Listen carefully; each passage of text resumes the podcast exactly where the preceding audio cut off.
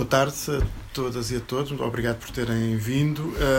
esta, esta sessão de hoje é assim um pouco diferente do que é habitual uh, aqui na programação da Tigre de Papel, não é? uma vez que a maior parte das coisas que vamos fazendo são coisas à volta de, de livros, de livros específicos, ou de autores específicos, ou de uh, lançamentos, conversas, debates, etc.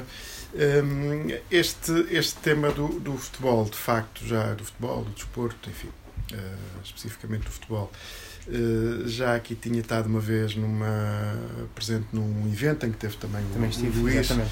na altura o sempre eu a trazer o, o futebol Vasco, exatamente, a propósito, na altura do tema do, do tema do Bolonense, ou dos, dos, dos bolonenses, dos vários bolonenses.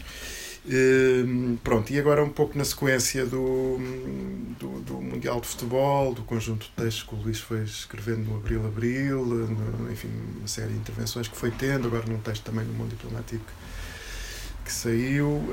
Um, Pareceu-nos interessante retomar um pouco este tema do futebol, procurando um pouco fugir àquela lógica do, do debate mais ou menos mainstream sobre o futebol, que é aquilo que está presente nas, nas televisões, nos jornais, no, assim, nos, nos mídia, e, e procurar, procurar olhar, para o futebol um pouco na, na, na sua inscrição social, política, cultural, etc. É?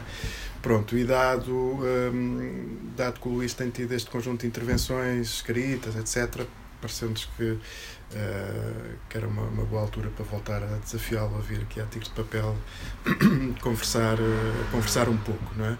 Assim, numa, numa, troca de ideias, tínhamos pensado mais ou menos não, uh, até porque o Mundial já terminou há cerca de um mês, não é? Quer dizer, não se centrar propriamente a conversa em torno do Mundial propriamente dito, mas eventualmente pensando que apesar de tudo este, este Mundial, pelo impacto do impacto que teve, de, até mesmo em termos de debate mediático, etc., ele acaba por, estar por ser um, uma altura marcante, um acontecimento marcante também deste ponto de vista de se poder pensar o futebol um pouco para lá de, daquilo que é habitual, no comentário habitual e no debate habitual. Não é? Hum, e, se calhar começava até um bocado por aí, ou seja, no fundo este, este, este este Mundial, até pelo impacto imediatamente global que ele tem, é? desde a altura em que ele é marcado, em que é decidido que é feito no Qatar, depois tudo aquilo que rodeou o,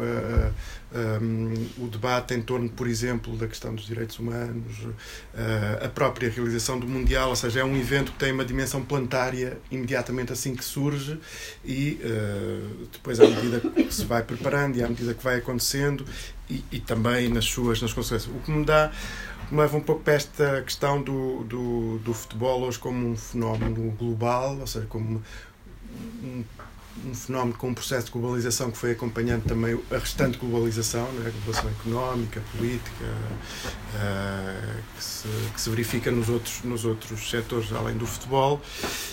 Um, mas parece-me assim com uma, com uma diferença em relação ao resto. Enquanto na, na globalização económica nunca foi possível até hoje estabelecer uma coisa semelhante, por exemplo, a um governo mundial, uhum. que é uma, é uma, coisa que se aparece sempre neste discurso, ou seja, uh, criar uma instância global que fosse capaz de, de, de, de, digamos assim, dirimir os vários interesses em presença, ou seja, no fundo continua a haver potências, continua a haver uns países mais fortes do que outros, continua a haver umas regiões mais fortes do que outras, mas não há uma instância no futebol, pelo contrário, parece haver, não é? Ou seja, apesar de haver, uh, evidentemente, que, as, uh, que o futebol europeu é mais, tem, uma, tem uma presença no mundo que é mais forte do que os outros, por, por, por, várias razões, mas apesar de tudo, há uma, há uma instância que parece estar acima de tudo, que, que, seria, que seria a FIFA, ou que seria o, o conjunto de instâncias do, do futebol internacional e transnacional. Um, isso Parece que isso é assim, ou seja, que há, que há mesmo uma instância de poder acima. Uh, sim não. Primeiro, sim, há de facto um governo mundial associado ao, ao futebol no âmbito da FIFA, que é uma organização que se na sua origem creio que tem um objetivo de se colocar entre o desporto e, os e o poder dos governos, e hoje em dia somos levados a, a acreditar que já ultrapassou esse posicionamento e aparece na maior parte dos casos acima desses, desses próprios governos, pela forma como quer FIFA, quer UEFA, e acredito que nas outras confederações continentais isso também a, a, aconteça, um, impõem as suas regras nas suas organizações. Ou seja, a UEFA, por organizar uma final de Liga dos Campeões em Portugal, tem benefícios eh, fiscais que são impostos pela UEFA. A FIFA uh, impõe uma série de regras que agora no Qatar até foram de alguma maneira contestadas pelo governo local, mas que à partida são assumidas pelos países que nas organizações dessa, desse governo do, do futebol um, o poder muda um pouco de, de mãos. Mas ao mesmo tempo um, a FIFA não é uma entidade única, ou seja, não é uma entidade que tenha um, um corpo único. Vive também dentro dela de uma série de tensões e de lutas, lutas pelo, pelo poder que a transformam de alguma maneira é certo que é um país sem território, mas uh, num, numa entidade política que sofre das mesmas, dos mesmos problemas, das mesmas vantagens, das mesmas lutas que outras entidades políticas. Se quiseres sentar, algures. Boa tarde. Um, e outras entidades, uh, outros países também, também beneficiam ou também, também, também passa. Uh, e aqui, mais uma vez, é, o confronto, é um confronto de diversas realidades que está a, a colaborar, digamos assim, para aqueles que são os, os problemas que nós vemos, nós adeptos, vemos na, em organizações como, como, como a FIFA. São, são, é uma entidade pouquíssimo dada à transparência, é uma entidade onde o poder financeiro ganha claramente peso em detrimento das questões desportivas que à partida a expectativa seria que, que imperassem dentro dessas, dessas organizações ah, e se calhar até de forma diferente de uh, de outras organizações que conjugam diferentes países de diferentes partes do, do mundo. Aqui a FIFA, por um lado, tem um, uma espécie de organização muito igualitária, no sentido de cada país valer o mesmo, no momento do voto para a eleição do presidente da, da FIFA ou de uma organização que agora já voltou a ser uh, feita em Assembleia Geral da FIFA, uh, as organizações dos, dos, dos, novos mundiais, já voltou a ser da Assembleia Geral da FIFA e não da, daquela comissão mais limitada que deu os problemas que deu com a Rússia e com, a, e com o Qatar.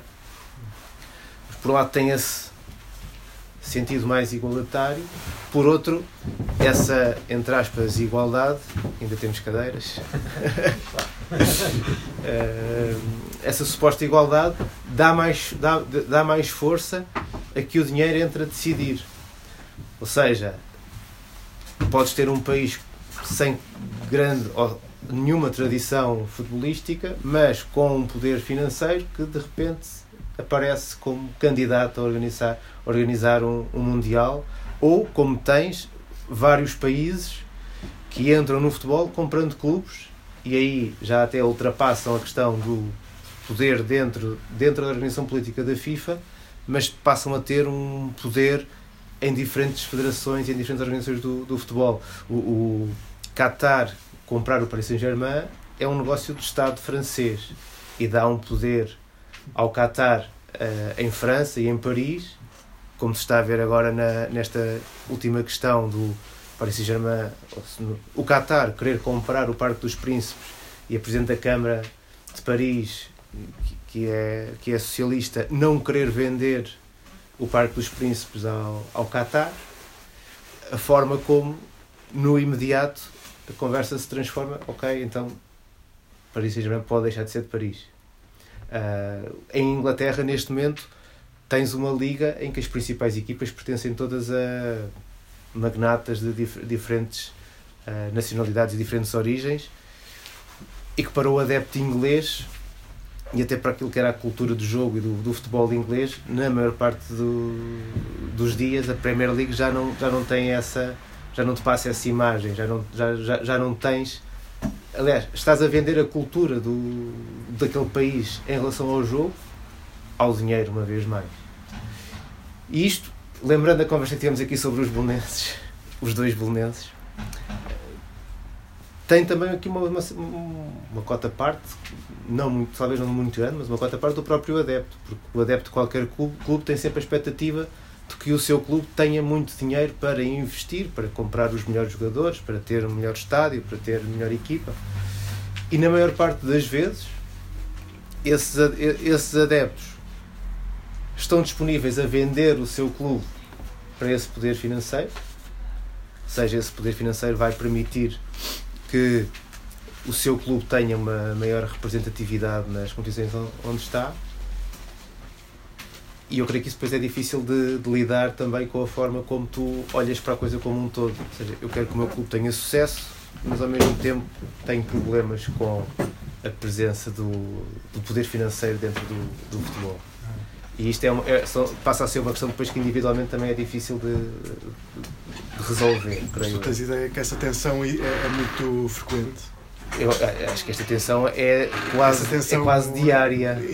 No, no, nos próprios adeptos? Sim, eu acho que, é, que, é, as pessoas colocam essa questão. É quase diária, porque em qualquer clube tu encontras, encontras adeptos que estão muito à vontade. Aliás, não quero, não quero ser injusto, agora aqui a pensar se, se há algum caso de um clube que tenha recusado a entrada de dinheiro de investidores estrangeiros para defender a sua cultura. Há protestos, mas a maioria dos adeptos normalmente, normalmente vota a favor dessa entrada de, de dinheiro. E muitas vezes fazem-no até um pouco de, sem pensar nas consequências que isso depois pode ter pois, pois era isso mais à frente. Provavelmente essa tensão não se coloca, não é? no sentido de quando vais decidir, decides é eu quero é que o meu clube tenha muito dinheiro para comprar tenha, os melhores jogadores. Exatamente, eu quero é que o meu clube tenha dinheiro para estar na segunda divisão, e... comprar os melhores jogadores e conseguir subir de divisão. E depois, passado um ano ou dois, tens e, esta questão que eu falo aqui do, do estádio do, do Paris Saint-Germain, em Portugal já aconteceu com vários clubes, dimensões mais pequenas, mas que é o investidor entra num, num clube colocando lá, lá dinheiro e ao fim de uma época ou duas está a exigir ao dono do estádio, que normalmente é uma Câmara Municipal, que faça obras no estádio, que, que invista também dinheiro no estádio. E ao não fazer, então, ok, nós vamos deixar. Leiria deixou de. Leiria, ainda com investidores portugueses, deixou de jogar em Leiria, passou a jogar na Marinha, na Marinha Grande. Os belenenses que que se separaram. Um, Agora o Vila Franquense. O Vila Franquense que joga em Rio Maior há, há três épocas, quase. Uh, no próprio Torrense isso chegou a ser eh, tema de, de, de tensão e é uma, é uma, são quase, quase de, uh, todos os anos há clubes em que isso, em que isso acontece e portanto eu acho que o, voltando a essa conversa de há, dois, dois, anos, pelo menos, uh, de facto os adeptos têm aqui alguma responsabilidade. Mas o que é certo é que, para lá da questão do, dos adeptos, a pressão é, é gigantesca, porque, obviamente, neste momento, já nenhum de nós imagina que uma equipa de Premier League possa ser uma equipa gerida pelos adeptos. Já, não, já nem vai conseguir chegar lá. Uh, no futebol inglês, uh, todo o quadro de, de futebol profissional é muito empresarial. Mas mesmo em Portugal isso não vai acontecer. Uh, em Espanha isso não vai acontecer. Apesar de teres clubes que supostamente são dos adeptos, e hoje em dia o Real Madrid, o Atlético Bilbao, o Barcelona ainda são dos sócios, mas é muito difícil nós, nós vermos onde é que está essa real presença dos sócios no momento da decisão. Porque uh, são, uh, por exemplo, no caso do Barcelona, que é aquele que eu conheço melhor, já são uh, os chamados sócios do Barcelona já são sócios com determinadas regalias e já não é o sócio já, já, já não sou eu ou tu que vamos lá inscrever-nos para sócio e entramos no, na Assembleia Geral também para, para poder votar em relação à questão do, do Mundial e à questão da, da conversa sobre eu, eu acho que o Mundial do Qatar não foi pelo, pelo facto do Mundial ser no Qatar, mas creio que isso também ajudou em certa, em certa medida. Mas é um Mundial que acontece numa altura em que a opinião pública está mais disposta ou está, ou está mais interessada em saber porque é que as coisas acontecem ou porque é que determinada, determinadas coisas acontecem. E o que é certo é que no momento da entrega dos, dos Mundiais à Rússia e ao Qatar, houve num primeiro momento logo interesse jornalístico em perceber o que é, o que, é que tinha acontecido e portanto aí ainda há um certo poder de, de alguma comunicação social a dar um passo para ir atrás da, da história e depois e, e, e lia isso uh, antes do, do Mundial começar, um dos jornalistas ingleses que esteve nas primeiras investigações sobre o Mundial no Qatar, porque é que a questão do Qatar deu tanta conversa e a questão da Rússia não deu conversa nenhuma. É que ninguém conseguiu ir à Rússia até 2018 e sair da Rússia com informação sobre o que é que lá se passava em relação ao, ao, ao Mundial. E no Qatar conseguiu-se. Ou seja, conseguiram entrar no Qatar, falar com pessoas e sair do Qatar com, com informação.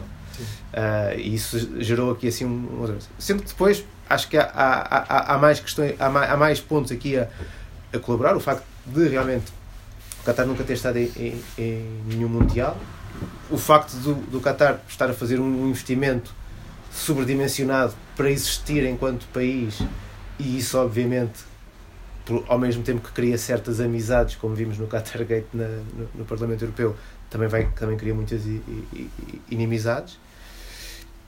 E depois, porque nós estamos num, num território onde o Qatar é outro mundo. Se calhar para o, para o mundo árabe, no mundo árabe não se falou do Mundial do Qatar como se falou aqui. Uhum. Uh, na Ásia não se falou do, do Mundial no Qatar como se falou aqui. Em África não se falou da mesma maneira. Portanto, nós estamos sentados em cadeiras que estão num território que nos leva a ver o Mundial no Qatar de um determinado ponto de vista que gerou as conversas que fomos tendo ao longo do Mundial e que continuamos a ter.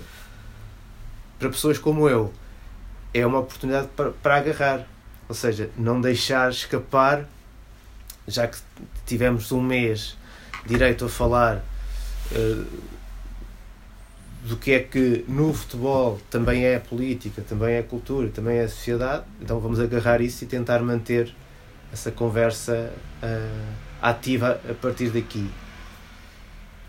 Isso são, são, são, são outros tipos de desafios que se, que se colocam, mas eu acho que ao, ao haver este, prima, este primeiro espaço de abertura e haver do outro lado gente que quer também falar sobre isso, ou quer ouvir sobre isso, ou quer ler sobre isso, vai permitir a que existam mais tempos em que se possa discutir o futebol de forma mais abrangente do que aquela que normalmente se, se fala.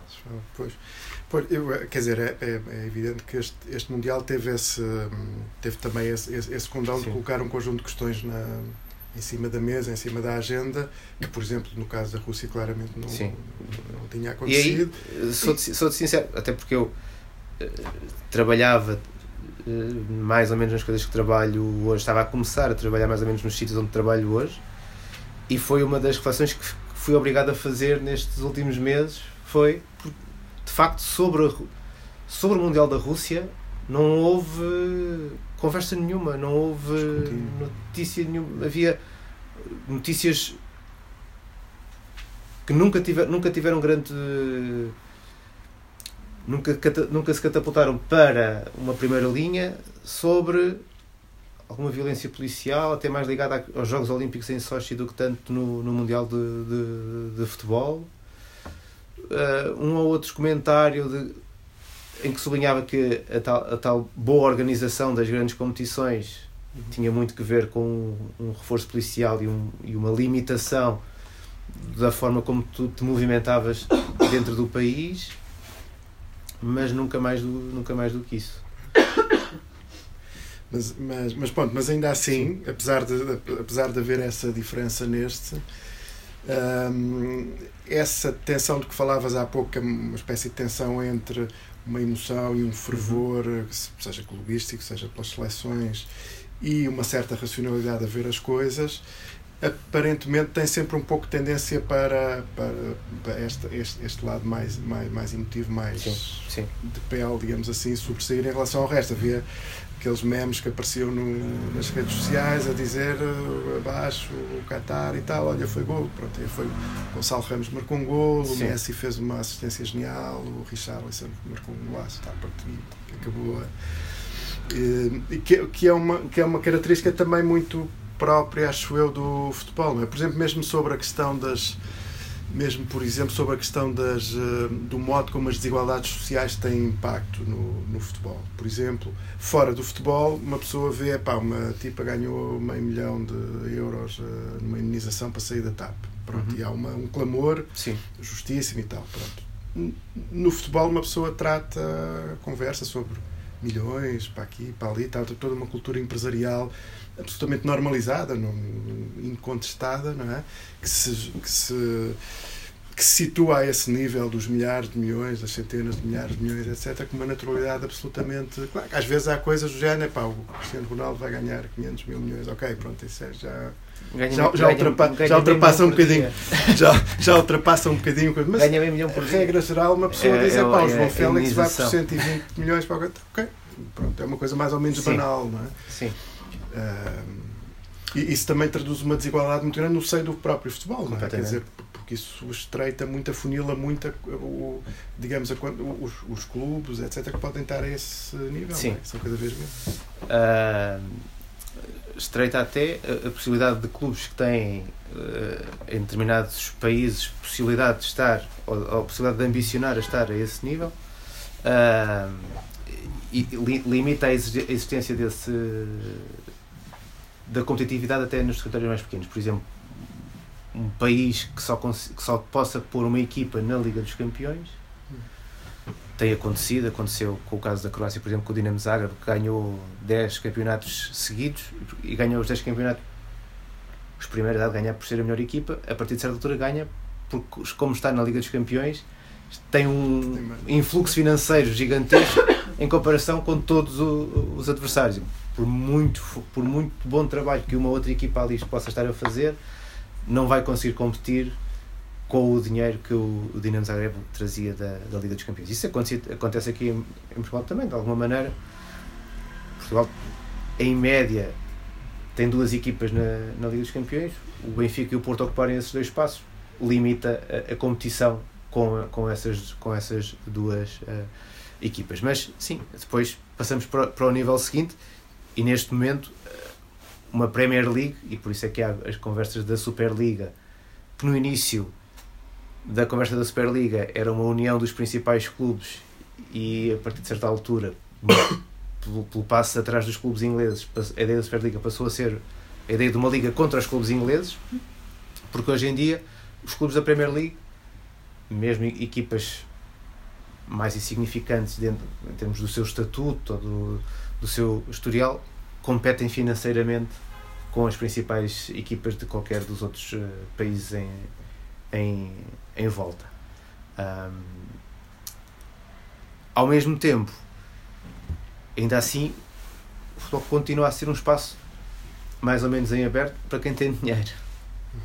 Ou seja, uh, a realidade que nós uh, tínhamos prévia a esta entrada de dinheiro ou dos limites da Europa, primeiro, sobretudo, uh, russo ou de fora da Europa, Médio Oriente e uh, Estados Unidos no futebol europeu, o quadro que nós tínhamos antes era também muito estático. Ou seja, uh, as grandes equipas eram, de forma geral, quase sempre as mesmas.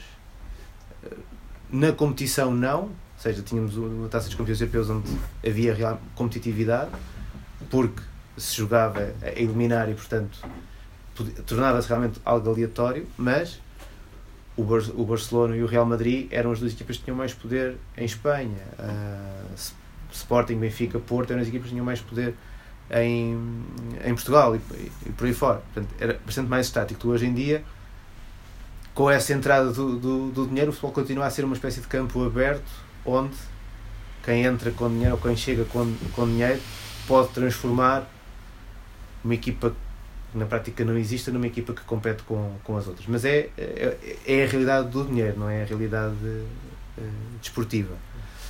Mas também não sei se isso não foi.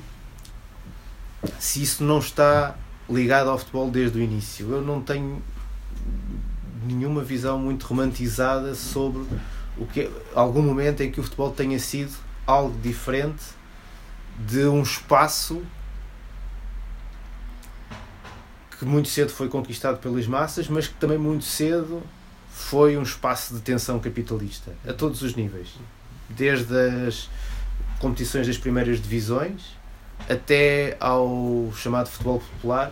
Para mim, o futebol popular, o futebol que se jogava nas aldeias, já era fruto de uma certa tensão pré-capitalista, pelo menos.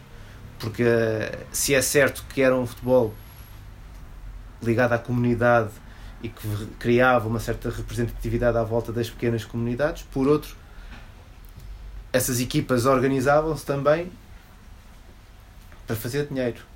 Porque o facto de terem uma boa equipa a jogar na aldeia permitia que o clube vendesse no bar uh, bifanas. mais bifanas e mais cervejas e mais vinho não sei o que mais, que pudesse ter a seguir aos jogos na sede também outro espaço em que havia gente a estar ali. Portanto, nunca, deix, nunca deixou de ser um espaço, e é assim que eu o vejo, mais como um espaço de tensões do que propriamente um espaço em que tu tiveste uma realidade não capitalista e agora tens uma realidade capitalista. Por isso mesmo é que as regras se foram mantendo mais ou menos as mesmas, aparecendo dinheiro de, outras, eh, de outros territórios, uh, retira aos europeus uma certa ideia de segurança de, perante aquilo que era a nossa ideia do mundo como o futebol se organizava, não é? Uh,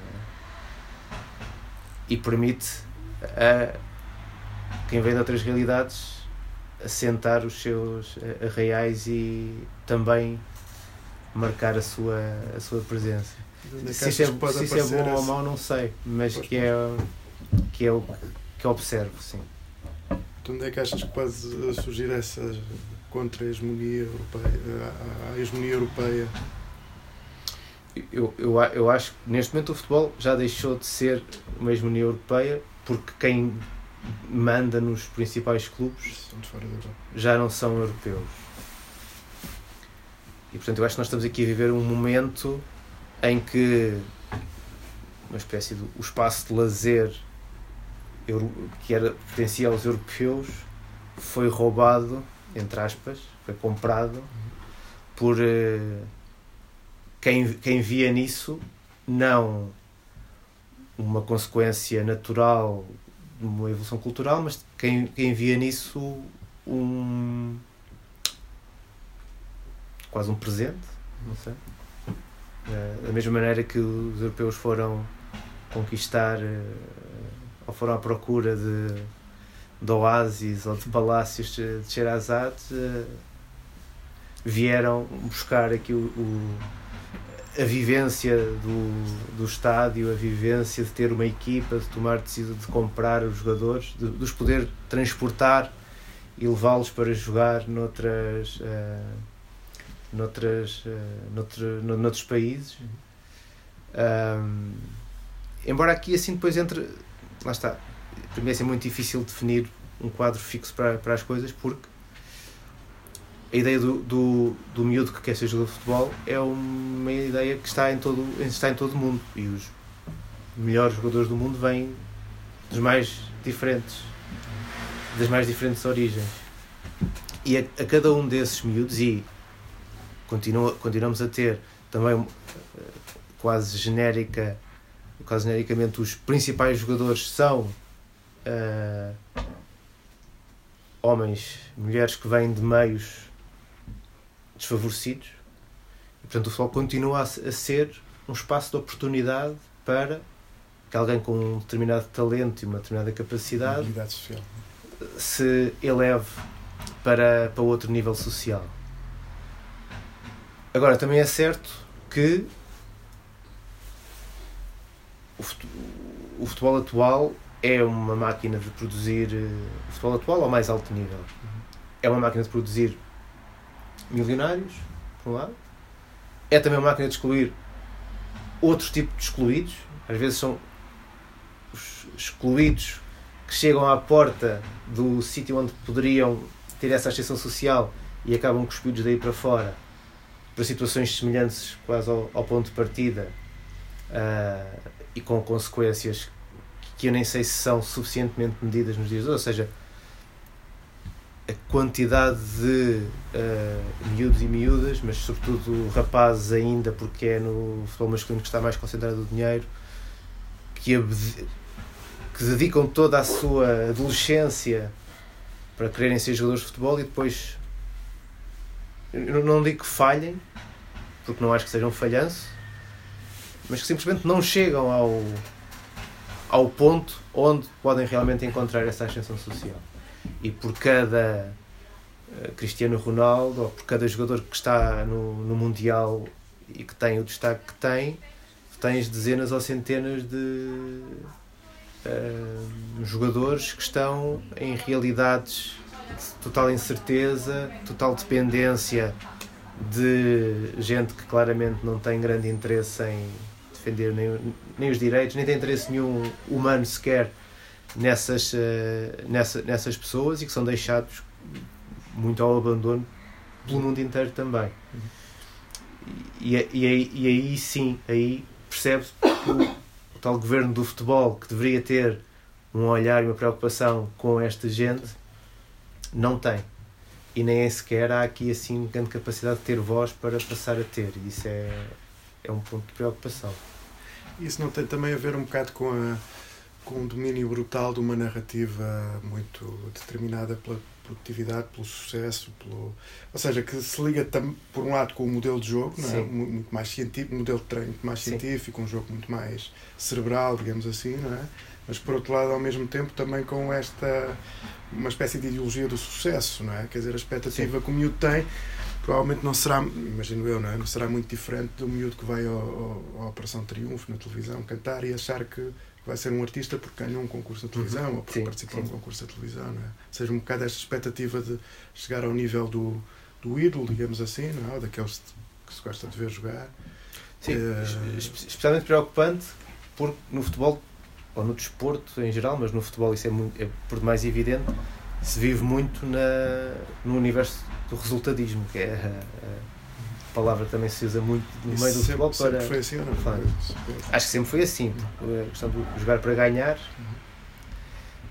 na maior parte das vezes, sem olhar, assim, muitas vezes sem olhar um pouco às consequências que é um discurso que é mais fácil de perceber numa competição profissional em que o ganhar realmente é o que está em causa, uh, mas tu, no nível de topo, quem perde não fica desprotegido, não é? Numa final de uma Liga dos Campeões, quem perde não, não cai no meio da rua no, na, na, na, desgraça.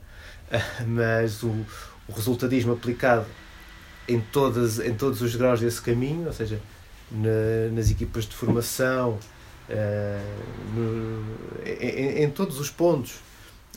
Miúdos com 12, 13 anos que já estão expostos à ideia do resultado como o que lhes pode ou não permitir continuar com a, com a, com a sua prática. Uh, isso sim, isso tem um, tem um peso, lá está, tem um peso que eu acho que é nem sequer bem medido na, daquilo que são a, a, as suas conse, consequências. Agora, a questão do. A questão aqui do, do foco no, no rendimento, que é ligeiramente, ligeiramente diferente do foco no resultado, e a questão da ciência, de um certo domínio da ciência no, no, no desporto. A entrada da ciência no, no futebol e no, no desporto tem uma série de pontos positivos primeiro tudo na saúde de, de, dos atletas, ou seja, tens muito menos consequências negativas da prática de futebol a um determinado nível do que terias no passado. Tens consequências diferentes, mas tens menos consequências, pelo menos por aquilo que nós conseguimos ver agora. Se calhar daqui a 20 anos vamos chegar a outras conclusões, mas daquilo que nós conseguimos ver agora, quem, foi, quem, quem é profissional de futebol agora tem menos consequências nefastas de ser profissional do que alguém que foi profissional nos anos 60, nos anos 70 ou até nos anos 80. Um, por outro, cria todo um quadro de trabalho e de organização dentro das próprias estruturas uh, do, do futebol que eu acho que não retira espaço ao jogador, até por outro lado, até na minha, na minha ideia, até lhe está a conferir mais poder. Ou seja, quanto mais ciência tu tens no treino e mais, mais, prepara, mais preparação do, no atleta tu tens, menor é o peso do treinador e maior é o peso do jogador. Que eu não sei se é, se é. Como é que eu te explico isto? Não sei se é a consequência direta tipo de observação, se isso fica logo claro, porque a partida, se há mais ciência, quem, quem, quem decide no, na parte científica deveria ter mais poder sobre o, o jogador. Mas eu acho que todo este conhecimento eh, científico tem dado mais poder ao jogador, tem permitido ao jogador transformar-se num elo um pouco mais independente dentro daquilo que era a sua presença na, na equipa de, mais autonomia de futebol. Jogo, etc. E acaba por ter mais autonomia, tem mais capacidade de decidir por si, tem mais capacidade para se auto-preparar também para, para, para, os desafios que tem pela, pela frente. E isto, depois associado, porque parte da ciência no jogo também é a ciência mediática, também é a ciência da, da, da imagem, não é? Porque tens mais transmissões de jogos, tens mais uh, presença do jogador fora do seu enquadramento dentro do, do clube hoje em dia os jogadores que estão no mais alto nível têm muito poder de decidir ou de se imporem sentido de eu hoje sou jogador do, da Rua de Arroz mas não, não quero mais jogar aqui quero passar a jogar na, na Almirante Reis e o presidente da Rua de Arroz não tem aqui grande capacidade para impedir que isso aconteça. Uh, que era uma realidade que também não era assim até há não muito tempo. Uh, e por isso eu acho que no futebol muitas vezes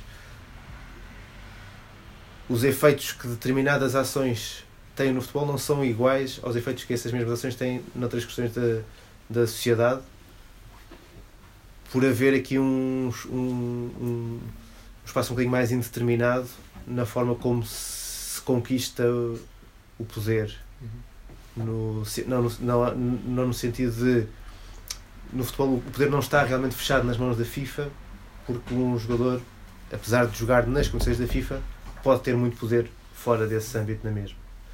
E até porque a FIFA, na maior parte das vezes, está a ser utilizada para outros interesses e, portanto, há aqui uma série de poderes que estão a conviver ao mesmo tempo, sem, sem haver, no fundo, o presidente desse governo que tenha o tal eh, poder eh, unificado. Mas é, é, curioso que ao mesmo tempo esse poder dos jogadores, aparentemente, no, naquilo que é dado a ver, uh, uh, há assim uma certa ideia, uma ideia de uma certa normalização do jogador, não é? Os jogadores são, não, não, não no modo como jogam, mas no modo como, como, surgem mediaticamente, Sim. surgem como todos iguais, não é? Sim. Ou seja, uh, tem, isso... sei, lá, uma pessoa lembra-se, lembra-se, quer dizer, acho que acho que não me lembro, mas, mas, mas sei, quer dizer, um período em que, por exemplo, o sindicato de jogadores era constituído Sim. por jogadores que estavam mesmo a jogar. Estavam mesmo no ativo. Jorge, Eusébio. Sim, e que tiveram, e que tiveram um trabalho marcante ou seja, na, na, na, na, criação de um estatuto diferente para os jogadores. Parecia, parecia haver, não é? Parecia haver uma, uma capacidade, porventura, um bocadinho maior de cada jogador pensar a sua condição de jogador e, e, na verdade, de trabalhador do desporto, não é? Que é isso que uhum. efetivamente é do que hoje que aparentemente o, o jogador surge como uma espécie de peça de uma máquina, não é? de uma fábrica, Sim. não é? Uma espécie de por um lado tem a ver mecanismo com de uma engrenagem. Sim, por um lado tem a ver com a sociedade em que nós vivemos e, obviamente, a história do sindicato dos jogadores no início dos, início dos anos 70, sobretudo com o Arthur Jorge, que era uma das figuras principais. Uh, lembrando que eram jogadores profissionais de futebol que tinham formação universitária uhum. um, e, e, que ao mesmo tempo estavam nos principais clubes da, da, da época e que cria um, cria um sindicato também numa certa ideia de resistência à, à ditadura, porque o estatuto dos jogadores de futebol era quase claro, escravatura. Outros, claro, é? claro. Uh, ou seja, ali o jogador que começava a carreira na, na académica ou no Benfica ou onde fosse ia ficar naquele clube para sempre sem ter sequer grande autonomia para discutir o, o seu salário ou a forma ou as condições que tinha no, no, no, no clube. O chamado direito de preferência era, era uma prisão. Um, e de facto, essa sociedade criava pessoas diferentes do que aquelas que cria hoje, em primeiro, primeira coisa. Segundo, a tal máquina de criar milionários. E, e esse, esse para mim é, é um dos problemas do, do futebol, porque sim, estás a, a dar muito, muita capacidade financeira e também por isso muita liberdade, até alguma autonomia a, a, a jogadores e não está não há uma reversão dessa máquina de dinheiro para o todo dos, dos jogadores, ou seja, não há uma produção de conhecimento. O jogador que está numa posição para se impor em relação ao seu, ao seu estatuto de trabalhador, fala por si e não o faz por mais uh, jogadores. Um, uma noção de.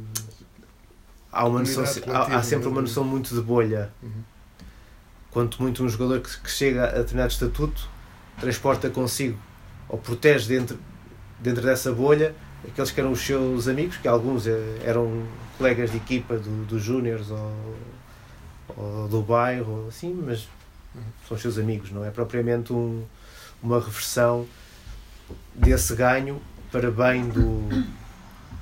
E esse, esse sim, esse é um, é um problema que está ligado aqui a todos os degraus até lá chegar, que tem a ver muito com esta questão do resultadismo, tem muito que ver com o,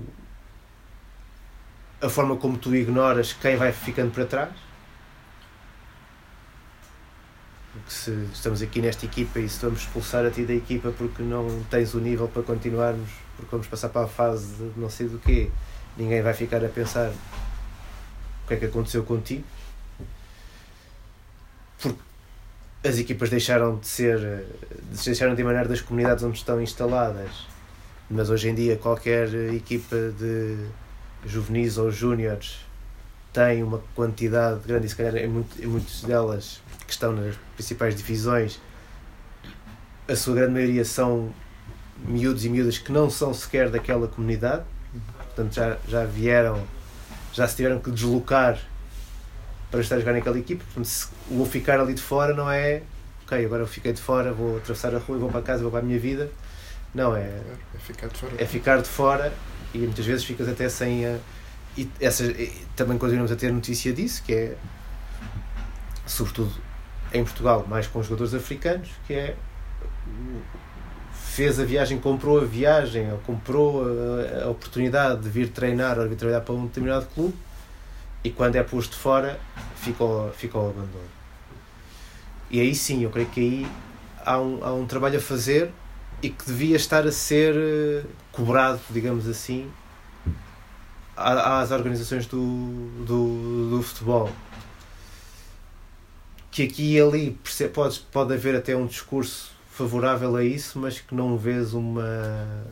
Porque lá está, mais uma vez, isso é tudo malta que não tem, não tem realmente voz para, para, para se impor e se tornar visível. Se tornar visível, ainda para mais quando hoje em dia é um clube os clubes desaparecem também, não é? Ou seja, um clube, os clubes entram em falência e desaparecem. E portanto às vezes até é difícil fazer essa ligação direta de encontrares o ponto de quem é que ficou responsável pelos os 10 ex-jogadores ou jogadores que são encontrados a viver num, num apartamento e que já não comem há não sei quanto Uh, não há aí assim, e aí sim, é, é, é, são, são as franjas que ficam de uma máquina que tritura muita gente uhum. e, e, acaba por deitar muita gente fora por aí também. E qual é o impacto que achas que esta cultura em, em, empresarial, industrial, etc., do futebol, científica, altamente uhum. mediatizada, etc., tem sobre o, o futebol dito popular ou das, dos escalões inferiores, da base, etc. Ainda existe, uh, quer dizer, ou está completamente premiado por estas uh... por estas lógicas a um nível mais baixo Sim. Mais... por um lado o, o, há, há uma que tem que ver com uma certa evolução da, da sociedade mas teve, que ver, teve muito que ver com o, o aumento exponencial do futebol na televisão que matou uma série de competições mais populares ou, ou que tirou muita audiência ao futebol de escalões menores. Uh, e que, que, durante alguns anos até parecia quase impossível perceber como é que se, isso se iria reverter e começou-se a reverter na minha ideia começou-se a reverter quando clubes com algum estatuto falharam a nível profissional e tiveram que voltar à base. E aí o, o exemplo do, do Belenenses Clube é um dos exemplos. É como o Belenenses na primeira, na primeira liga, uh, quando estavam ainda os dois juntos, se calhar metia duas ou três mil pessoas a ver o, o jogo no, no Restelo e passa para a terceira distrital e mete 8 mil. Uh, aconteceu isso com o Beira-Mar também, quando caiu da segunda liga para a distrital, de repente transformou-se num, numa, numa, numa equipa que fez um e que tem feito um caminho com altos e baixos, mas um caminho mais, mais de comunidade e voltou a trazer gente ao, ao estádio. Mas, por exemplo, tens casos como o do Farense, a quem aconteceu isso, e o Farense é, se calhar, destes exemplos, aquele que já fez o caminho todo inverso até, à, até ao mesmo sítio outra vez. O Farense, quando desaparece das ligas profissionais e reaparece na distrital, traz a comunidade consigo, uh, as pessoas de, de Faro a, arranjarem o estádio, a, a arranjarem condições para a equipa existir, a acompanhar a equipa nessa subida. E depois, quando se aproximam outra vez da realidade profissional, a equipa, o, o clube é de novo transformado numa sociedade desportiva que também tem um dono, que neste caso até é local, mas tem um dono e hoje em dia o Farense já é um clube outra vez como os outros e já tens outra vez menos gente a ver, o, a ver, o, a ver o, os, uh, os jogos. Eu acho que o, o futebol na televisão tira-te uma experiência de estádio ou de campo de, de futebol. Tu tens um Arsenal Chelsea ao domingo às 4 da tarde e tens um, um jogo entre duas equipas da, da aldeia à mesma hora, em, a 15 de janeiro, está a chover. Percebo que a maior parte das pessoas acaba por ficar em casa a ver o, o Arsenal Chelsea ou vá para um sítio onde veja o Arsenal Chelsea e não vá, não vá ver essa, esse, outro, esse outro jogo. E, portanto, aí há, há um retirar do, do, do, do peso do futebol que depois se foi organizando para acontecer na televisão. Tu hoje em dia o futebol que tu tens ao mais alto nível é um futebol para acontecer na, na televisão. Mas isso é um caminho que se começou a fazer, acho que até há muito, muito antes de até existir a televisão como, como, como existe hoje. Porque se nós imaginarmos que o, o que é realmente o futebol o, são as suas regras, não é? o que é que define o futebol? São as regras do jogo aquilo que nós vemos nos campos já são variações sobre futebol. É? Já são variações sobre o que é que se pode fazer com aquelas regras, com aquelas restrições, o campo, o tamanho da bola, o número de jogadores. O que tu vês no jogo já são variações sobre futebol. E depois, o que tu tens hoje em dia ao mais alto nível já é especulação sobre as variações do futebol. Porque tu já especulas com o valor dos jogadores, especulas com o peso das competições,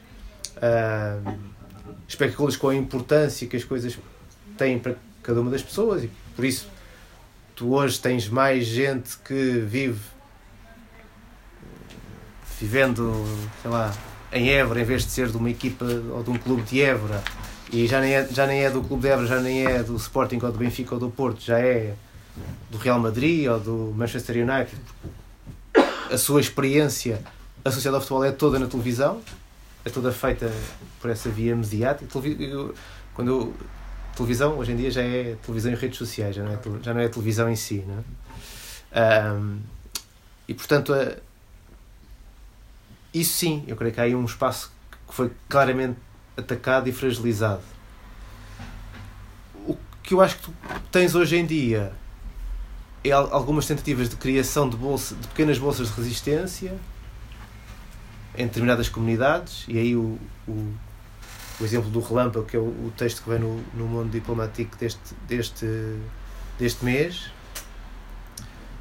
mas que sinceramente não creio que seja um, um, um, regresso ao passado. Acho que tem muito a ver com uma certa romantização do que é a criação do, do, de uma estrutura desportiva, de uma estrutura comunitária. Do que regressar a alguma realidade. Do que regressar a alguma que tenha existido.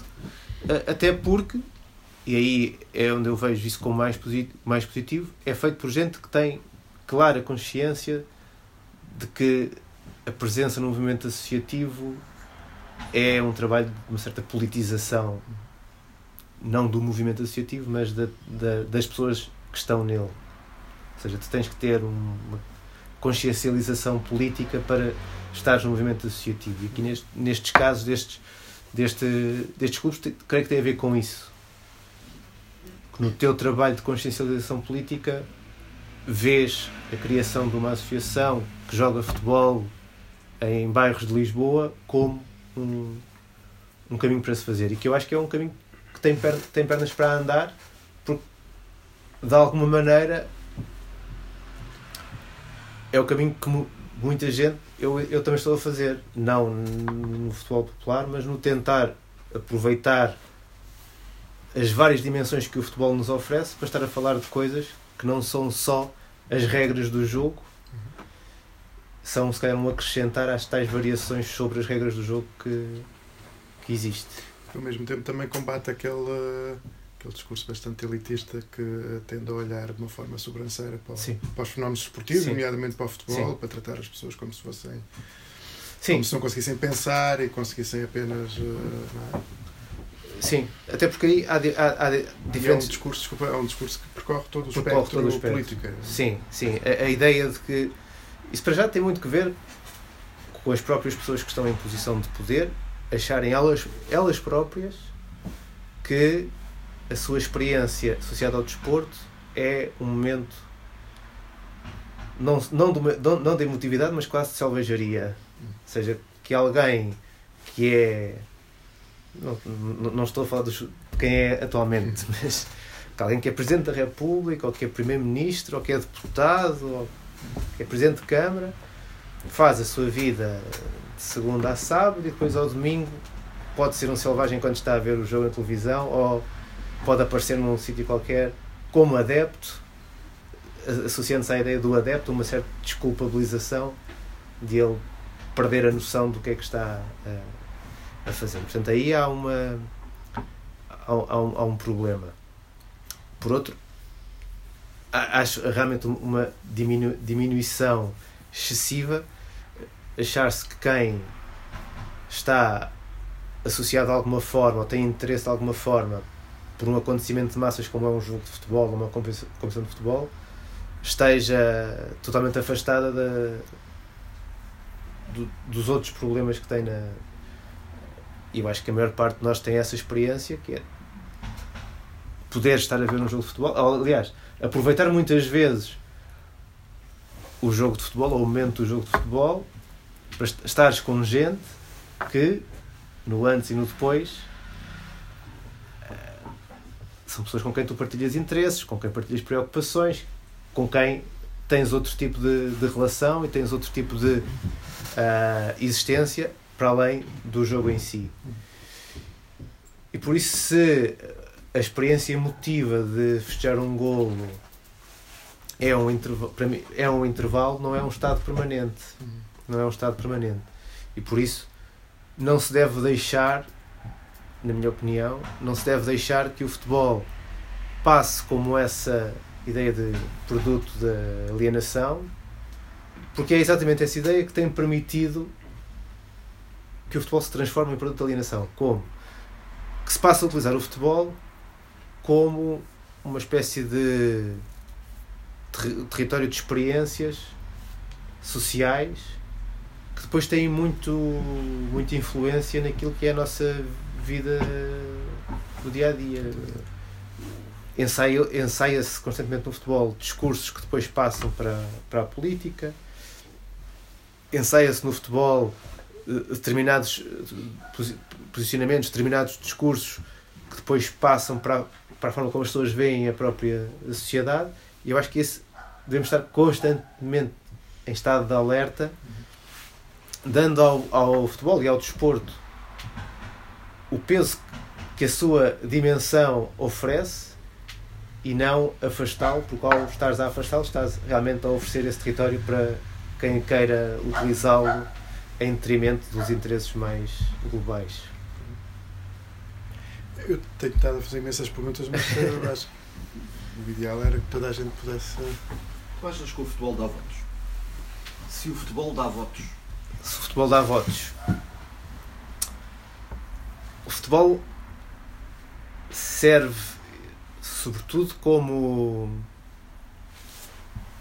meio de promoção? Um meio de promoção, uma catapulta para agora um pouco como todos todos os todos os sítios onde tu podes te autopromover também é um local onde uh, pode ser triturado também. sim uh, a diferença entre promoveres ou morreres uh, a tentar à primeira à primeira curva pode pode acontecer. Eu acho que o futebol foi utilizado por muita gente para se promover não na questão do, dos votos, mas para se promover para outros níveis de visibilidade, importância, que depois, em alguns casos, acabaram por se associar à, à política. No sentido contrário, acho que hoje em dia é muito mais difícil, ou seja, quem está na política procurar, através do desporto, através do futebol, ganhar votos, quase sempre isso levanta questões que, que o político não quer responder. Por isso, se algum presidente de Câmara estiver a ouvir. Mas a dificuldade do Ventura crescer no Porto pode indicar que pelo menos tira, não? Pois, mas a questão é que o Ventura, não. o Ventura cresceu em, to, em, em todos, em todos, é em todos. Um dos pontos que levantam é, pode ser cresceu, ao Benfica. Mas cresceu em todos os outros lados. Certo, mas o, Ventura, sim, o Ventura é um excelente exemplo de como um discurso que, que é ensaiado na realidade do, do futebol e que na altura em que ele o faz na, na CMTV é visto por toda a gente como um discurso perfeitamente normal, ou seja, que tu possas ter aquele tipo de abordagem de constantemente estar a gritar e a dizer que é uma vergonha ao árbitro, é, uma, é um ladrão, estão a roubar o clube, estão não sei como é, não é? É um excelente de quem ensaiou esse discurso na realidade do, do futebol e a passou para a política e continua a ter exatamente o mesmo tipo de discurso, o mesmo tipo de comportamento. Pior, que é, não só ele transporta isso para a sua cor partidária, como contamina também pessoas que estão noutras cores partidárias que à partida se esperariam que tenham outra história e outra, outra, outro enquadramento para a sua intervenção a ter o mesmo tipo de, de, de reação. E aí é a, questão, é a questão do discurso, que é quando a, a pessoa que está do lado certo usa o discurso de quem está do lado errado, o lado errado está a ganhar. se nós começarmos todos a gritar ao nível do Ventura, mesmo que se, se prove que o Ventura não tem razão, o Ventura está a ganhar porque nos pôs a, a, gritar a, a, a, todos. Por isso, esse, esse para mim é, é um dos lados mais preocupantes de, nesta análise do, do futebol, que é a forma como se aproveita o futebol para fazer determinadas experiências. Tem que ver, por exemplo, uh, a questão da invasão de, de Alcochete pelo, pela claque do Sport. Aquilo é, é uma experiência social, aquilo não tem nada a ver com. Não, não, pelo menos na, minha análise, não tem, não tem interesse nenhum em olhar para aquilo enquanto uma coisa do Sporting ou do presidente do Sporting, não, tem a ver com, com uma experiência social de se achar normal, porque aquilo acontece em muitos outros sítios, a questão da Alcochete ganha mais ganha mais peso mediático por ser num clube uh, grande e por ter havido realmente a entrada no, no espaço do balneário com, a, com uma questão concreta, não é? Portanto, foi um pouco mais além daquilo que é o habitual do protesto à porta do centro de treinos ou do a espera à saída do estádio para protestar. Mas aquilo é uma experiência social, é vamos criar uma, um acontecimento que faz com que uma parte importante da população ache normal que isto aconteça. Tem muito a ver com o que tem acontecido. E que tem muito, não, tem tudo a ver com o que tem acontecido. Todo o enquadramento tem muito a ver Sim, com o que é, o, é, o, é o que depois nós vemos acontecer nos Estados Unidos no, no ataque ao Capitólio, que foi o que vimos agora acontecer no Começou com um Brasil. líder populista Sim. que conquistou ali uma fação muito... Para mim, essa leitura é, faz todo sentido. Ou seja, essa experiência do líder populista que se, que se transforma numa força de Dentro combate dentro, não é só dentro do sistema, é dentro da própria organização onde está e que nós já estamos a ver acontecer também em países. E não sei como é que se vai conter, mas vamos continuar a ver isso em mais países. O futebol foi utilizado para, para este tipo de, experiência, não terá sido só aqui em, em Portugal, estas situações de invasões de centros de treino em países da América Latina acontece de forma mais ah, regular, mas ah, esse é o, é o grande problema, que é nós vimos acontecer no futebol e não ficamos alertados o suficiente para isto agora vai acontecer do outro lado. No caso, no caso português, até ah, o facto do Ventura estar na televisão a fazer um discurso que depois vai fazer no campo político permite-nos fazer aqui a, a- a linha de forma mais direta entre um acontecimento e outro. Mas esse é, o, é um dos pontos para os quais nós devemos estar mais, mais alerta para sinalizar quando acontece. é? Mas tu não, não achas, por exemplo, estava-se a falar agora da maneira como os políticos podem aproveitar do, Sim. do futebol, mas a questão parece ser exatamente a inversa. É a maneira como o Sim. futebol se aproveita do poder político. Sim, Na medida em que o que nós assistimos, toda a sociedade em que estamos inseridos naturalmente, é a submissão do poder político ao poder económico, Uhum. e começámos exatamente o, o debate com, com esta questão, desta contradição entre o fator popular do desporto e a Sim. submissão desse ao poder, hum, ao poder económico. O que nós assistimos é instituições como a FIFA, mas também os próprios, os próprios clubes atualmente associados e dominados literalmente pelo capital financeiro, Uhum. porque já não é. Sim. O futebol começa ligado ao capital industrial, mas por via da sua evolução uh, fica associado ao capital financeiro, o que nós temos é as estruturas do poder económico que se fazem representar por clubes e por instituições acima de clubes como, as- como a FIFA, a conseguir progressivamente alterar as estruturas de poder do poder político de acordo com os seus interesses. Uh, isto vemos no desenho de, de legislação. Falaste, por exemplo, a final da, da, FIFA, da, da Champions em Portugal que normaliza benefícios fiscais. Sim. Na verdade, é esta e é vendido como uma grande oportunidade para o nosso país, quando não é, poderia ser de outra forma, mas não, não é. E acho que serve até para dar um sinal às grande, ao grande poder económico que estamos prontos para recebê-lo. Ahm, mas, vai, mas vai para além disto, através de uma vontade também do poder, do poder económico em condicionar a própria, as próprias expressões dos adeptos, porque não é só nas questões da pirotecnia, é também nas, nas questões de uma suposta higienização do comportamento do adepto nos estádios, retirando toda a carga política. A partir daí começa-se a padroni- a padronizar comportamentos e é o próprio poder económico que está a condicionar o poder político para que isso aconteça. Ou seja, não é tanto a questão de determinado político juntar-se ou aproveitar-se de determinado clube, porque isso vem depois e temos vários. Atualmente, os painéis de comentários, acho que agora está, está menos presente, mas tínhamos Sousa Sintras e etc., que juntavam-se facilmente a, nesses comentários. O André Ventura também vem de comentário, de comentário desportivo, mas isso já é um passo depois à frente, naturalmente, como se fosse como se de uma empresa se tratasse, ou seja, pessoas que ocupam cargos políticos depois vão para representar outras empresas. É, é Sim. mais isto que se trata.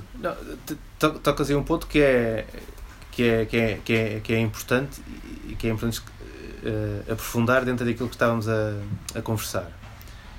Que é a forma como o poder financeiro, entrando no futebol, depois aproveita o estar no futebol para se impor noutra, nout- noutras frentes.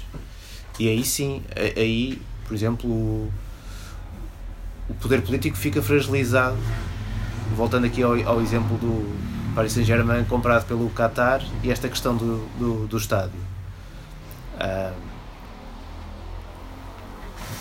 o investimentos do, empresa investimentos do Qatar querer fazer a aquisição do Parque dos Príncipes e esta ser negada pela Presidente da Câmara de Paris seria algo que maior- para a maior parte da população parisiense faria, fazia, faria todo sentido. Seja, a Câmara de Paris, o, o povo de Paris não quer vender o seu estádio a uma empresa de investimentos estrangeira. Mas ao ter entrado na conversa via Clube Paris Saint-Germain, muda por completo a forma como se lê o acontecimento, porque aqui o que está a acontecer na prática é a Câmara de Paris não quer permitir que o seu clube Paris Saint-Germain tenha capacidade para melhorar o estádio e a forma de melhorar o estádio, eh, de investir mais dinheiro no estádio, é poder comprá-lo, é? Eh, E isto está a acontecer não só em Paris, aqui em Paris está a acontecer ao, ao, ao mais alto nível, não é? Estamos a falar de uma grande capital europeia e de um dos grandes clubes europeus, mas isto naturalmente acontecerá por todo o lado. Capital financeiro a entrar em clubes, mesmo de dimensão menor, e que depois, no quadro daquela cidade, daquele município, uma conversa que entre um empresário e um político seria difícil sustentar, entre um presidente de um clube que representa a cidade e o político dessa cidade, já é uma mesa de reunião que se aceita que aconteça. Mas as conversas e, as- e o, e o peso, os problemas estão lá todos na, na mesma. Ahm, depois, pegas também na questão da, da, da pirotecnia, que também é um, é um- para mim é um ponto importante.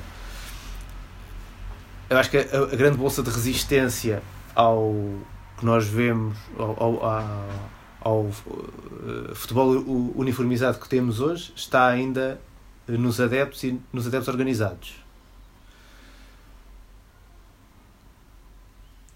Têm uma imagem bastante negativa da parte dos outros adeptos que também estão no estádio. Imagem negativa é essa que muitas vezes foi, no meu entendimento, fomentada pelos dirigentes dos clubes. Ou seja, os grupos organizados de adeptos foram instrumentalizados em, em muitos casos pelas direções dos clubes para defender determinados interesses comuns a quem estava à frente desse grupo de adeptos e a quem estava à frente do, do, do, do clube. E quando esses interesses começam a divergir, ah, as direções do- dos clubes utilizam, no fundo, quase uma maioria silenciosa, que são os outros adeptos que estão no estádio, para atacar aquele grupo de organizado de, de adeptos. Que, depois também é verdade, em boa parte dos momentos, não consegue adotar um discurso que chegue a mais adeptos. Os adeptos não, não estão naquela, na- na- naquela, naquela zona. Para mim, confesso, a criminalização da, da, da pirotecnia é um, um ponto de exagero dessa tentativa de controle total sobre o que acontece no, nos estádios, tratando de igual forma tudo o que é objeto pirotécnico. Ahm, me faz alguma confusão. Mas que é. Vais pôr isso a votação num estádio e a maioria dos adeptos vai dizer sim, sim, eu não quero, não quero um, um fumo a sair de trás de uma baliza. Se estiver na bancada, porque se estiver entre a, entre a baliza e a bancada, pode ser. Ainda ontem, Ontem. ontem, no Estádio da Luz tens eh, chamas a saírem atrás da, da baliza, mas se tiver um tipo com sinalizador de fumo que, não, que só o prejudica a ele porque é ele que está a comer o fumo na prática, pode ir preso.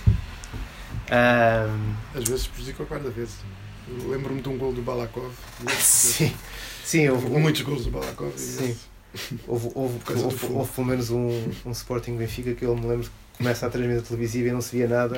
O Alcoba marcou aos 12 segundos. E há um gol, sim. aos 12 segundos Mas não se viu, não se viu esse gol porque só se via fundo. Sim, exatamente. Transmissão, a primeira transmissão da SIC até acho eu. Bom, Capaz, 92. capaz.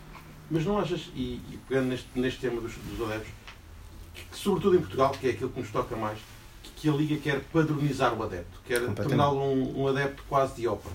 De um espetáculo de ópera que estamos ali, os adeptos estão em silêncio no estádio, eh, batem palmas quando dá um golo e que a interação do público com os jogadores desaparece. Tem vindo a desaparecer aos poucos. Antigamente as rádios estavam no relevado e hoje em dia não podem fazer entrevistas ao intervalo Sim. que é uma coisa que acontece por esse mundo fora, em todo lado, quando não é as rádios, eh, as ligas europeias têm flash ao intervalo com os jogadores. eh, Não estamos a criar um futebol completamente ascético, cada vez mais desligado do adepto. Sim. Bilhetes a, a preço de ópera também. Hum? Bilhetes a preço de ópera também. Sim, Se calhar é mais barato ir à ópera, não sei. Ah, Não tenho isso. ah, sim, aqui no caso português, com o agravante de a, a Liga não encara o adepto como o seu cliente Como final. Um cliente, não, pois não é como um Não, cliente. é- não, não, nem, nem encara o adepto como o seu cliente O ideal final. era não haver lá adeptos, quase Exato. dá essa ideia. Estão seja, quase a conseguir. Para, para, para a Liga, a, a Liga, os clientes da Liga são os clubes. E isso é muito evidente em toda a regula- regulamentação da, nos estádios portugueses, que não tens eh, todas as preocupações eh, em termos da- das regras que são eh, colocadas para que um clube tenha um estádio onde possam disputar jogos, têm todas que ver ou com, ou com a, a, a organização da liga, ou com a organização televisiva e quase nenhuma com os adeptos. Tens regras para os adeptos, mas não tens níveis de condições mínimas para os adeptos. Ah, que, é, que é algo de impensável quando tu estás, acho, acho eu, não é? Continuas a estar num, num negócio em que o teu cliente final, eh, tu estás montado em cima do interesse das pessoas, não é? Não só as pessoas que vão ao estádio, mas as próprias pessoas que estão em casa a ver o jogo estão a consumir algo que tem, tem, que tem que ver com aquilo que é o objetivo da, da liga. Mas isso parece não, não existir. E sim, trans, transformas. come- come- Começas por transformar todos os estádios em estádios que são iguais, e isso também tem a ver um bocadinho com a, a, a renovação arquitetónica dos estádios, foi uniformizando os estádios. Tu hoje em dia, eh, uma pessoa que veja jogos todas as semanas, se calhar consegue diferenciar onde é que o jogo está a ser jogado. Mas para quem não, não, não tenha essa, essa dedicação, tu começas a ver um jogo e aquilo tanto pode ser eh, um estádio em Portugal, como em Inglaterra, como em França, como na Arábia Saudita e é igual. Ou no Qatar e é igual, não é? Aquilo que, tu, que te chega a casa daquela imagem é igual. Ahm, o comportamento no, dentro do, do estádio também fortemente controlado.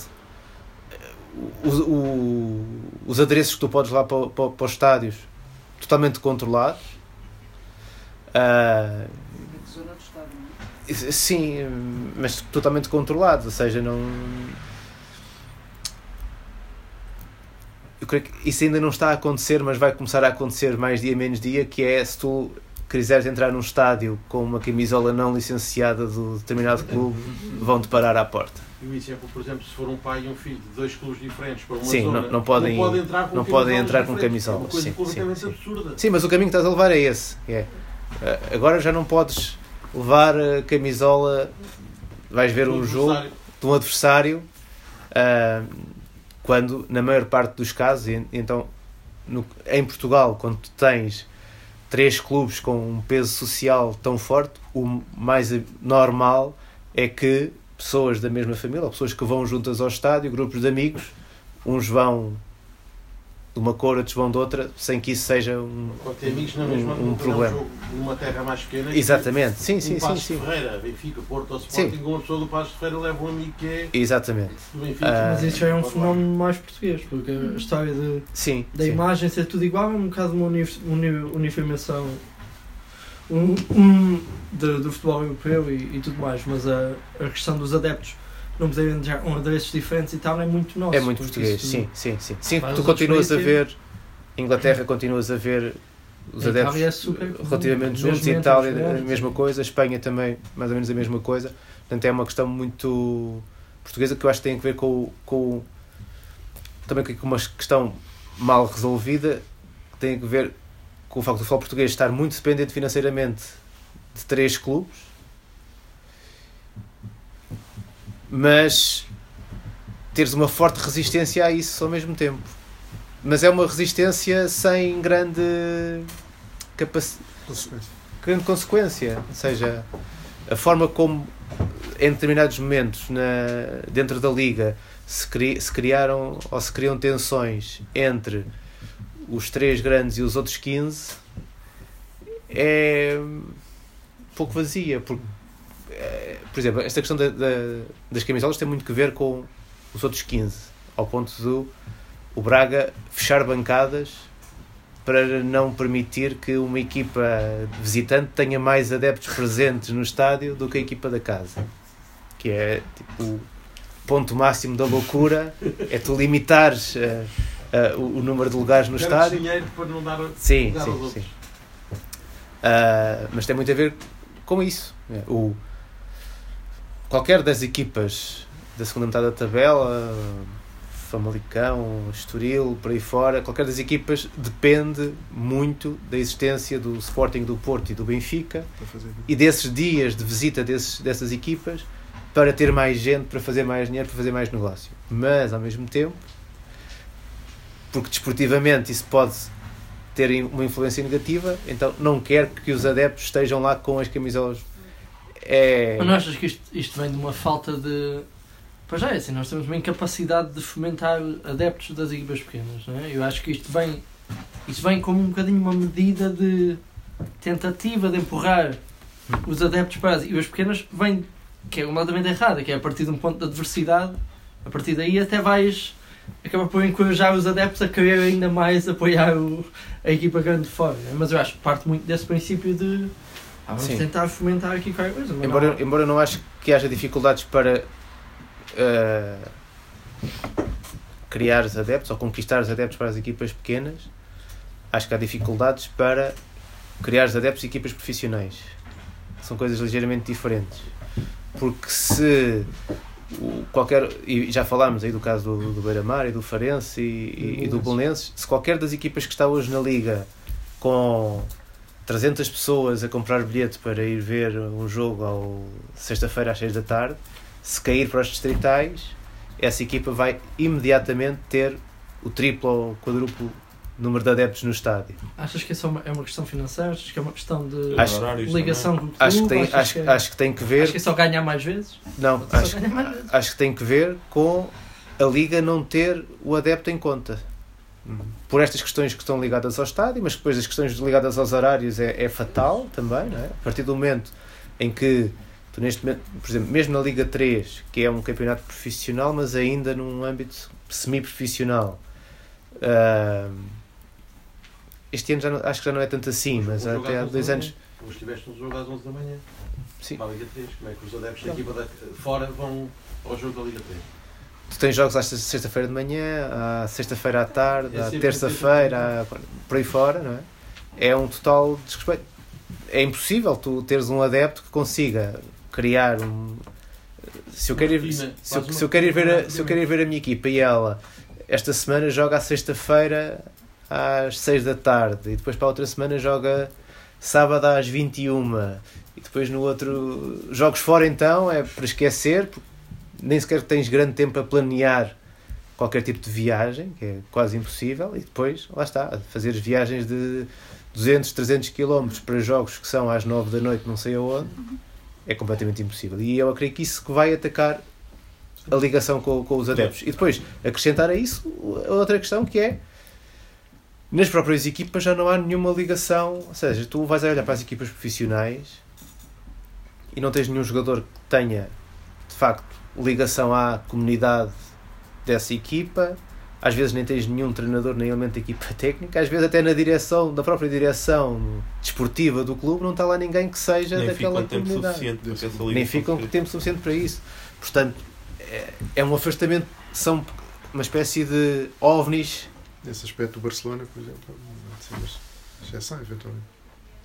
Sim, o Barcelona, menos, o, é menos, Barce- mas é o- um. Atlético Bilbao. o Atlético Bilbao Bilbao. é aquele que continua a ter essa dimensão. ahm, E os ingleses agora mais, mas é uma questão também tem poder para os manter, não é? sim, mas. Rashford, são miúdos locais. Sim, mas, não, mas muito pouco. Sim, mesmo sim, muito pouco. agora mais é isso. Sim. Tu vês, por exemplo, o caso do poder. Paris Saint-Germain, isso é, é mesmo uma, é uma discussão em Paris. A região de Paris é a região da Europa que tem mais jogadores a jogar ao mais alto nível, No mundo, se calhar.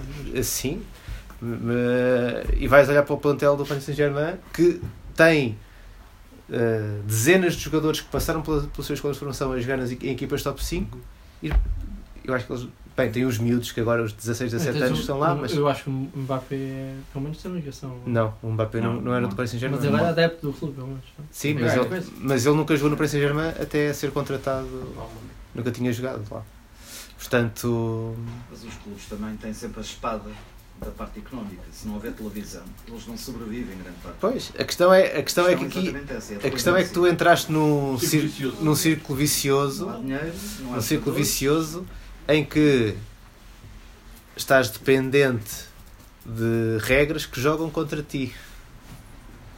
Porque a questão é, um clube que não consegue meter mais do que 200 pessoas a ver um jogo de primeira divisão a um sábado à tarde, esse clube existe?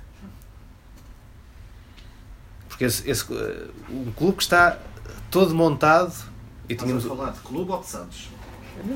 Te- Tens exemplos eh, semelhantes. É, a- a Bessada é o exemplo radical, não é? existe. Que não existe. Mas tu tens eh, em jogos da, da Liga, Sim, claro. Aroca, Tondela. eh, Estoril. Tondela, Casa Pia, que tens jogos com menos de mil pessoas, com 800 pessoas, 800 É bilhetes não é? vendidos. Esse clube existe? Levanta sempre a questão: a Liga tem clubes a mais? Ah, isso tem. Isso tem.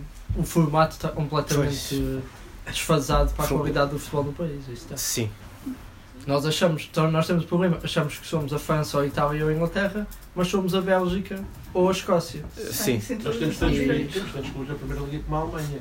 Pois é, isso, a questão é essa. Nós achamos que somos uma Alemanha, mas somos uma Escócia ou uma Bélgica e devíamos adaptar mais para esse sentido, para aumentar a competitividade. O problema aqui, não sei se diminuindo os clubes tu vais aumentar a Não, competitividade. mas ao diminuir os clubes, mudar o formato Sim. campeonatos, fazer um formato com campeonato playoffs, fazer... Pode equilibrar é a distribuição de direitos televisivos. Mas- Sim, mas não vai acontecer. Mas não Pois pode não. isso não comprar.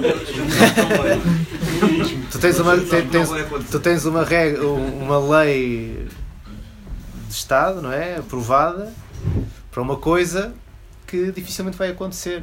Ou dificilmente vai acontecer moldes. nos moldes em que a lei existe, que é uma centralização do- dos direitos e uma repartição justa, não vou dizer igualitária, mas justa do, dos dinheiros. Isso acontece em todo lado. Porque mais uma vez estás. Ah, a Holanda que é 500 vezes são Que é feito dois, pelos é? mais fortes, não é? quem parte e parte, não é? também. A É questão, isso que eu não entendo, porque é que só em Portugal é que não. sim, eu, eu acho que a é já está a distribuir receitas a espera. né? Eu acho que há aqui um bocadinho a ilusão de que ah,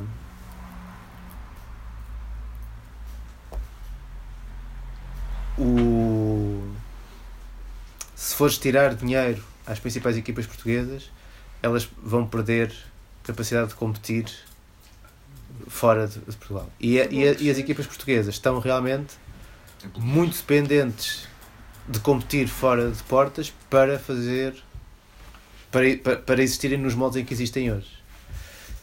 Precisarias que essas eh, duas, três entidades maiores do futebol português se, se reformassem também Uhum. na sua organização para poder estar num quadro de repartição justa do, do dinheiro gerado pela, pelas transmissões e manter uma certa competitividade fora, fora de portas. Sendo que estamos a falar de três, três empresas que financeiramente, economicamente estão dilapidadas, não é? E portanto, Era preciso dar um passo atrás, essas entidades terem a capacidade Sim. de perceber que tinham que dar um ou dois passos atrás sim. agora para mais à frente poderem ser tão competitivas como Por, por outro lado, nós estamos a ver, creio eu, nós estamos a viver aqui o, o, o último contrato dos, de- dos altíssimos valores especulativos dos direitos televisivos de- dos jogos. Porque a, a quantidade de pirataria que existe Uhum. para, para ver esses jogos ah, leva a que o, o valor real dos jogos esteja muito abaixo daquilo que é o dinheiro que se está a chegar ao- aos clubes. E se a Premier League é de facto uma, uma competição global e vai chegar a muito mais gente e ainda vai justificando determinado, determinados investimentos da parte das empresas que compram os direitos televisivos, ainda que quer na Premier League, La Liga, a, a- a Liga Espanhola, a- mesmo a Liga Italiana, todas elas nestes últimos contratos tiveram muito dinheiro vindo do Médio Oriente, da Bein Sports, que também é totalmente especulativo, não é? O dinheiro que vem de televisões da Arábia Saudita e do Qatar não tem propriamente a ver com as audiências que eles têm internas, tem que ver com outro tipo de interesses de se associarem marcas ao, ao, ao, ao futebol. E na Liga Portuguesa, pá, conta-se pelos dedos das mãos as pessoas que seguem a Liga Portuguesa fora do país, eh, sem serem portugueses. E não, Não- Há, e não há propriamente um objetivo ou um plano Nem há de plano, fomentar Nem adeptos fora- nem os adeptos de cá, quanto mais. Sim, se tu, nem cá, tu neste, tu neste momento já passas jogos em, canais, em, em canal aberto, jogos de taça, que não têm mais audiência do que outros programas da noite. E portanto, quando houver uma discussão com, eh, com vista à centralização do- dos direitos, vai ser muito difícil encontrar propostas que consigam manter o nível que os, que os clubes recebem agora. dinheiro para- Vai haver menos dinheiro. para distribuir. Vai haver menos Mas dinheiro. isso leva-nos outra vez ao formato da liga e, a- e aos poucos Sim. jogos que há com real interesse. E para- que Sim. eles ganhariam os grandes com o aumento da competitividade interna. Sim. Se calhar perdiam um valor A agora, mas prazo, ganhavam mas a ter já-. Mas há falta, há falta de noção de entender que a longo prazo os próprios grandes vão beneficiar da, da competitividade. Tu chegaste a partilhar há uns tempos um artigo do The Guardian sobre a maneira como estava a ser transmitido o Mundial no Brasil, Sim. com um live stream na, na Twitch. E esse, esse tipo que fazia isso agora assinou com dois clubes no, no Brasil para transmitir. Para transmitir os jogos. A Exatamente. questão é, a questão é que eh, as transmissões no Brasil do, do Twitch, do Twitch e YouTube do, do Casemiro têm, ti- tive- tiveram, têm que ver com ahm, a incapacidade que houve de acordo entre FIFA e Globo para os direitos do, do digital. Os direitos do digital, do Mundial em digital no Brasil, ficaram sem comprador.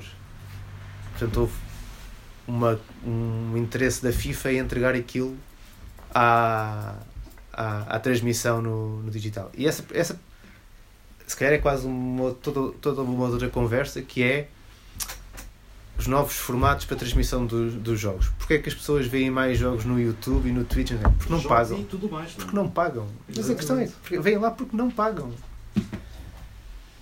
É só por é, não é só não é só por isso, mas é praticamente só por isso. Podes pagar se quiseres, mas. Exato. mas é isso. É. O Casemiro ganhava. Se Com um, se um jogo do o aquilo que está a ser criado, mais uma vez, aquilo que está a ser criado com as transmissões do Casemiro no Brasil é um, é um valor mediático, mas também é um valor especulativo. Uhum. que é estou a criar um interesse por, ou estou, a- estou a, a valorizar um produto que eu não consegui vender. Para quê? Para no próximo Mundial, então, ter aqui assim mais uma força negocial para, para, para, para, eh, eh, entrar. Depois nós somos muito levados a achar que hoje em dia este, esse, esse, tipo de, eh, esse tipo de audiências cria valor. E não sei onde é que isso nos vai levar a seguir. Ou seja, o facto de ter seguidores nas redes sociais confere-me um valor que na prática não sei se esse valor existe. E acho que isso é uma coisa que está ainda pouco estudada. Não tem a ver só com o futebol, tem a ver com tudo, não é? A, a ideia de que o facto de alguém ter eh, 10 mil seguidores no, no Instagram confere, confere um valor que leva a que marcas lhe ofereçam coisas. Ou que a partir dos 30 ou 40 mil seguidores já, já há pessoas que vivem disso. Mas Sim, ainda não há uma conversão certa entre seguidores. O que é que isso, o que é que entre isso seguidores significa? e, e Sim, moeda o que é que e Sim, rede sim. e Mas isso acaba por acompanhar todo o futebol na medida em que todo o futebol está a se tornar na especulação, não é? A valorização Sim, sim. ou a avaliação que fazem dos jogadores não é propriamente com Tam- critérios mais exatamente, objetivos. O exatamente. futebol vive muito bem dessa Sim, especulação. sim, sim, sim. Por isso é que eu falava há pouco, é, nós vivemos num, num- num- o futebol ao topo é especulação sobre as variações. Exatamente. que é essa especulação que depois vai, vai fazer, tem feito ao longo da história com que ou ligas, ou clubes, ou jogadores desapareçam no meio desta máquina trituradora e que isso vai continuar a acontecer. Eu acho que isso vai continuar a acontecer, se calhar até em dimensões maiores, ou seja, num futuro não imediato, mas se calhar não tão longínquo, clubes que nós achamos que não podem deixar de existir vão des- desaparecer por causa de alguma desta questão especulativa. Uhum. Ah, jogadores com determinado nível, se calhar, vão deixar de encontrar um espaço para jogar porque o valor que eles constroem a nível de especulação baixa radicalmente de um momento para o, para o outro. Ah, ligas vão poder deixar de existir. Porque se colocas tanto peso nas organizações coletivas de, em determinados países, isso esteve à beira de acontecer em França há dois anos, com a questão da, da compra dos direitos por uma empresa que depois não pagou os direitos e ah, foi à falência. Uma grande parte dos clubes franceses ficou alguns meses sem saber se podia existir muito mais tempo. Portanto, sim, a questão da, da, da especulação está muito marcada e muito presente no futebol em todos os seus, em todos os seus pontos. Sim. Aproveitamos este cenário apocalíptico e, e terminamos E avançamos. a mesa. Obrigado por terem vindo, muito obrigado ao Luís mais uma vez ter vindo a Tigres de Papel. Obrigado.